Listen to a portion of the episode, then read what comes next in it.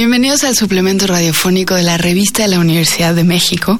Yo soy Luis Liceaga y este mes en la revista de la universidad estamos hablando de cambio climático. Como sabemos que es muy complejo, que tiene muchas aristas, que todavía hay gente que lo niega, quisimos aprovechar en el radio para hablar de soluciones y de capacidades de transformación más que el problema a un nivel teórico que puede ser quizá un poco cansado. Y para este episodio tenemos a Ariel Golding, que es un joven que no solo está preocupado por lo que algunos nos dicen que ya deberíamos de llamar no solo cambio climático, sino la catástrofe climática, y tiene una historia personal, no solo política, con esta otra forma de entender cómo podríamos empezar a solucionar, si es que es una palabra aplicable. Bienvenido, Ariel. Muchas gracias, muy emocionado de estar aquí en casa a través de la radio contento de estar en UNAM de nuevo. Oye, cuéntame un poquito cómo fue que empezaste a interesarte tanto por este tema y acabaste escribiendo tu tesis sobre el que será el centro de gravedad de nuestro programa, que son soluciones y capacidades de innovación.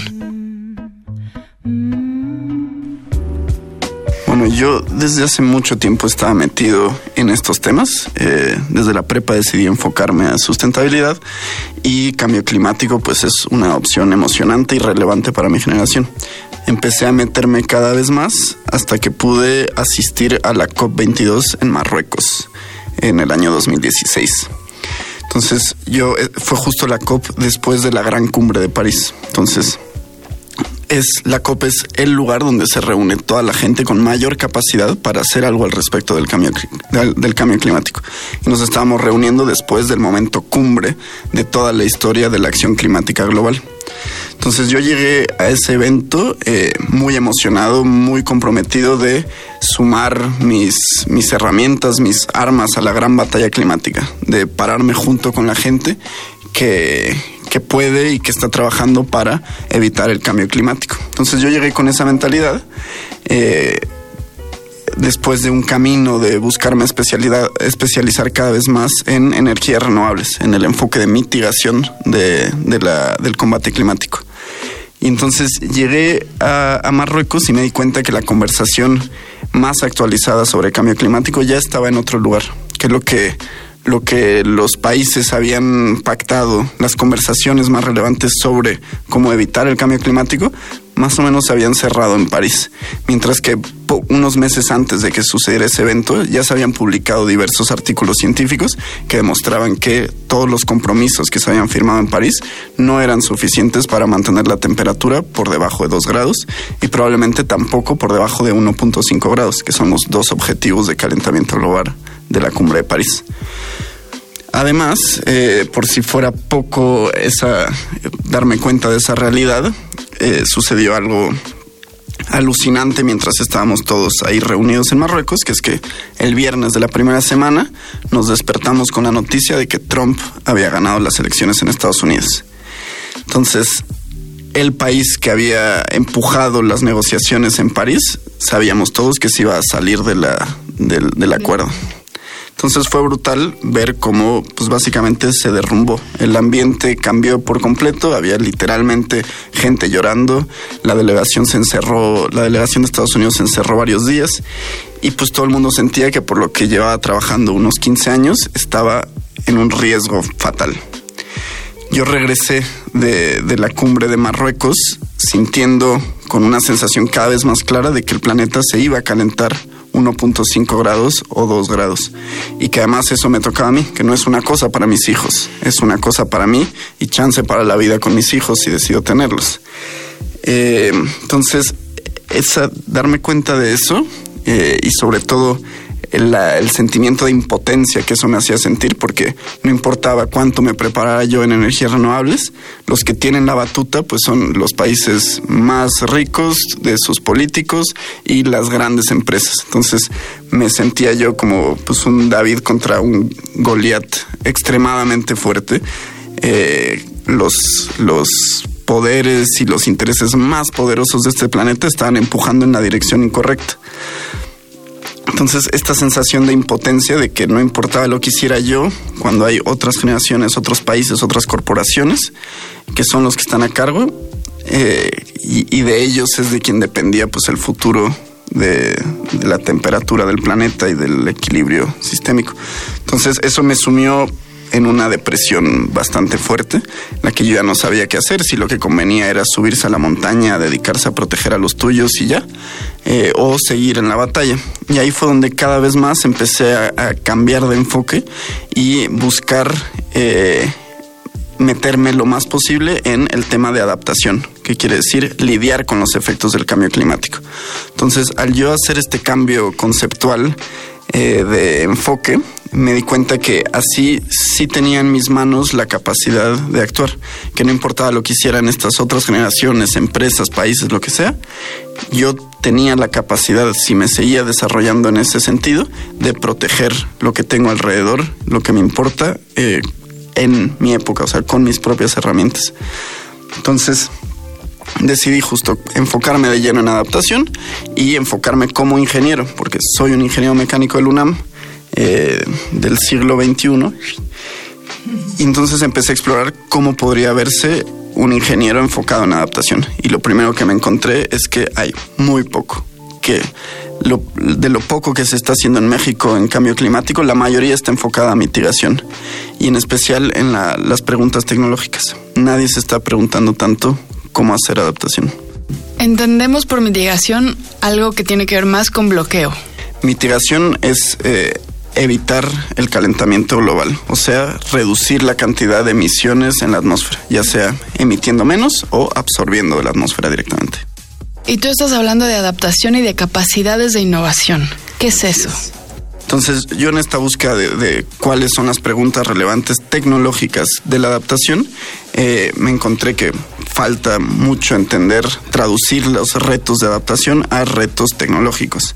Y explorando qué tecnologías podría usar México para la adaptación, decidí, en vez de enfocarme en tecnologías puntuales, que igual podemos platicar de, de cuáles son para que tengan más claro. Dame un par de ejemplos para, para, pensar en las tecnologías tenemos que entender cómo el cambio climático transforma nuestros sistemas sociales. Entonces, eh, un ejemplo muy claro es, es que la mayoría del país, según las predicciones climáticas para México, se va a volver más seco y más cálido. Entonces, ¿cómo plantamos, cómo mantenemos la seguridad y la soberanía alimentaria de un país que es cada vez más eh, difícil plantar en él? Entonces ahí es donde tenemos que empezarnos a preguntar cómo podemos hacerlo y empiezan a surgir todo tipo de tecnologías, desde riego por goteo, eh, la, tecnología que inventaron en el, poli, en el Politécnico de agua sólida, eh, diferentes tipos de bombeo, de bombeo sin energía, de bombeo solar, de bombeo eólico, de bombeo hidráulico, eh, etcétera. Otras que podemos hablar son todas las tecnologías, o sea, esas son para las tecnologías para falta de agua, pero también hay muchas tecnologías para exceso de agua, porque así como va a haber zonas del país que se van a secar cada vez más, va a haber zonas que se van a inundar cada vez más. Entonces, ¿cómo retenemos el agua y cómo protegemos a la gente con frente a grandes inundaciones o fenómenos hidrometeorológicos como huracanes y tormentas? En un contexto además mexicano de recursos muy limitados que quizá cada vez sean más limitados. Justo. El, ahí el detalle es, es, el contexto. La razón principal por la que yo me decidí eh, enfocar en innovación es porque México no es un país muy innovador. México es un país que importa la mayoría de sus soluciones tecnológicas de los países más desarrollados, más innovadores. Y esto es, esto es una verdad un poco para todos los países más vulnerables. En general no tienen la capacidad de desarrollar la tecnología necesaria para enfrentar el cambio climático, mientras que los países menos vulnerables son los más desarrollados, con mayor capacidad de innovación y además los más responsables de esta problemática eh, global porque son los que más emitieron. Entonces justo aquí, esta es la problemática que yo quise enfrentar con mi tesis, que eh, bajo este esquema de los países más desarrollados exportando tecnología a los más vulnerables, se crea una dependencia tecnológica que para mí es muy peligrosa, porque hay de dos. O eh, los países nos intentan vender esa tecnología, contraria a lo que se piensa en los acuerdos de París, que es de compartir la tecnología ¿no? Por respondiendo a la justicia climática. Entonces, o los países nos comparten la tecnología o nos la venden o eh, también es posible que no desarrollen la tecnología necesaria. Porque como dices, México tiene un contexto muy específico, que es un contexto social, político, cultural. Por lo tanto, la manera en la que vamos a enfrentar el cambio climático es muy específica a nosotros. Es un poco más similar a América Latina, pero no es tan similar a Europa, a Estados Unidos, a Japón, a los países donde generalmente importamos tecnología. ¿Y cuáles son las probabilidades realistas de que esta tecnología se desarrolle en casa para los problemas de esta casa?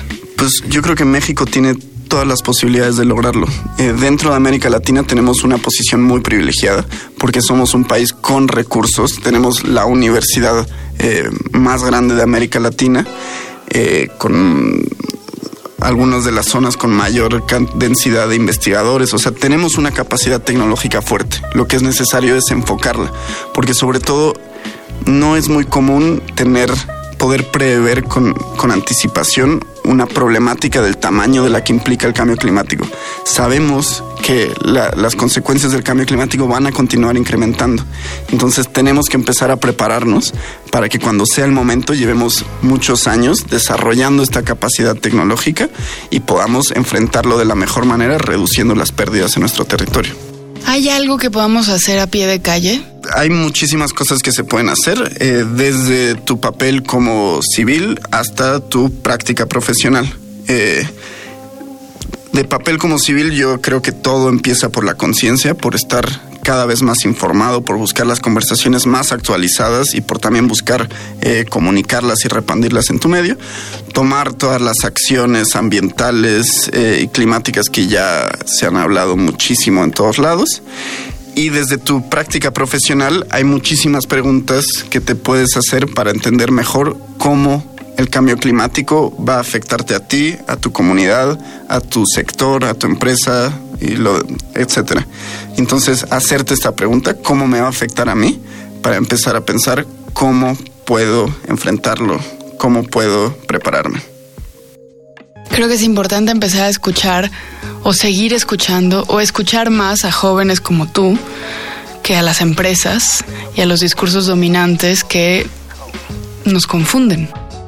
Así es, yo gran parte de esto es que estoy muy cansado de estar sentado en una gran conferencia muy elegante con un traje que me queda grande, eh, escuchando a algún señor canoso de sesenta y tantos años diciéndome que el futuro está en mis manos, que yo soy el que tiene que lograr eh, resolver los problemas que ellos no pudieron, mientras que son ellos los que están ahorita con el poder en las manos de hacer cambios radicales. ¿Algún lugar en el inmenso Internet donde podamos consultar más sobre capacidades de adaptación, capacidades de innovación tecnológica? Hay, se, está desarrollando poco. Cada vez hay más información sobre el tema, pero en general es poco. Yo ahorita te puedo compartir un, un, documento que hice que tiene todas las fuentes, bueno, todos los temas que yo toco en mi tesis, muchos de los temas que ya, de los que ya platicamos ahorita. Y es un documento que tiene todas las fuentes necesarias para que no solo me crean mi discurso, sino sobre todo que puedan explorar más en el tema. Entonces te, puedo compartir el documento y de ahí hay muchos cabos sueltos de los que, cuales pueden tirar para informarse más y prepararse más en el tema. Seguro, lo compartimos también nosotros en la página de internet de la revista de la universidad. Muchas gracias, Ariel. Gracias a ti. Llegamos al fin del programa. Si quieren leer más sobre cambio climático, les recomendamos los artículos La emergencia climática, el último llamado para la humanidad, de Sandra Guzmán, y Capitalismo fósil y contrarrevolución en la ciencia climática, de Santiago Álvarez Herrero. Ambos artículos se encuentran en el número de este mes de la revista de la Universidad de México. Pueden consultarla gratuitamente en www.revistadelauniversidad.mx. En Twitter y en Facebook nos encuentran como arroba revista-unam. Y sobre este programa pueden escribirnos a arroba shubidubi. Gracias a Miguel Alvarado, a Yael yo soy Elvis Liceaga. Hasta pronto. Esta es una coproducción de la Revista de la Universidad de México y Radio UNAM.